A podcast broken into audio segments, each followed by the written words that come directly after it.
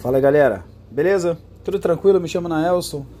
Eu sou professor de educação física formado há 17 anos e você está no canal Profcast. Bem, galera, o episódio de hoje é sobre efeito platô. O que, que a gente pode estar fazendo para a gente sair desse efeito platô e por que, que ele acontece? Bem, vamos lá. Galera, é o seguinte: é, o efeito platô nada mais é do que aquela situação em que você não observa é, posso te dizer assim, a continuidade de perda de peso ou aumento de peso, tá? Mesmo quando se tem aí uma alimentação adequada e mesmo que você pratique alguma atividade física regularmente, no nosso caso aqui a musculação, beleza? É isso porque é, a perda de peso ou ganho não é considerado um processo linear, beleza? Já que depende de vários fatores, é, inclusive aí fisiológicos, que é, muita gente acredita está relacionado com esse efeito, tá? É normal que ao estar tá iniciando uma dieta e a prática de alguma atividade física, você consiga perder ou ganhar facilmente vários quilos, né? Ou massa muscular. Mas à medida que o tempo passa, o teu corpo vai se adaptando a essa rotina, é, tanto alimentar como de atividades, e o que, que acontece? O consumo energético vai se tornar menor e você não vai perceber mais alteração, tanto para ganho como para perda de peso, tá? Apesar de ser considerado frustrante, o efeito platô, galera, ele pode ser evitado e pode ser ultrapassado por meio de algumas consultas nutricionais periódicas, certo? Para que seja avaliado aí o efeito da dieta que você está seguindo, que foi recomendada, enfim, e que esse profissional possa estar tá fazendo ajustes, tá? E a mudança na intensidade e estímulos da atividades vai ser adaptada nisso aí, beleza? Então o que, que vai acontecer? Dessa forma, o teu organismo ele não vai permanecer sob os mesmos efeitos, então vai ser possível você estar tá evitando esse efeito chamado platô, tá?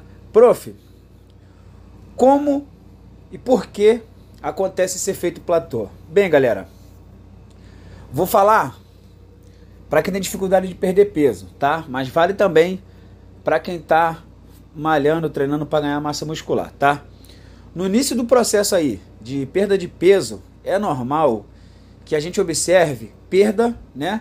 Logo nas primeiras semanas por que, que isso acontece? Porque é uma quebra, há aí uma quebra de reservas de glicogênio para estar tá gerando energia, além de serem necessários aí menor gasto energético para os processos aí de digestão, tá? É, também absorção e metabolismo dos alimentos, o que vai favorecer aí a perda de peso, tá? Mas à medida que a quantidade de calorias vai se mantendo o nosso corpo atinge aí um chamado equilíbrio, tornando-se aí é, adaptável a essa situação, o que vai tornar a quantidade de calorias gastas por dia, mesmo que a consumida, não vai haver aí perda de peso e assim vai estar tá caracterizando o efeito platô, tá? Além de, de adaptação do teu organismo, o efeito platô ele pode acontecer quando você segue por um longo período no mesmo plano alimentar ou de treino tá? É, também quando você realiza uma dieta restrita por muito tempo ou quando perde peso muito rápido, tá? Por quê? Vai haver uma diminuição no teu metabolismo. Mas aí são necessários alguns estudos para estar tá determinando aí alguns fatores de mecanismo fisiológico, então não vou entrar nessa área, tá?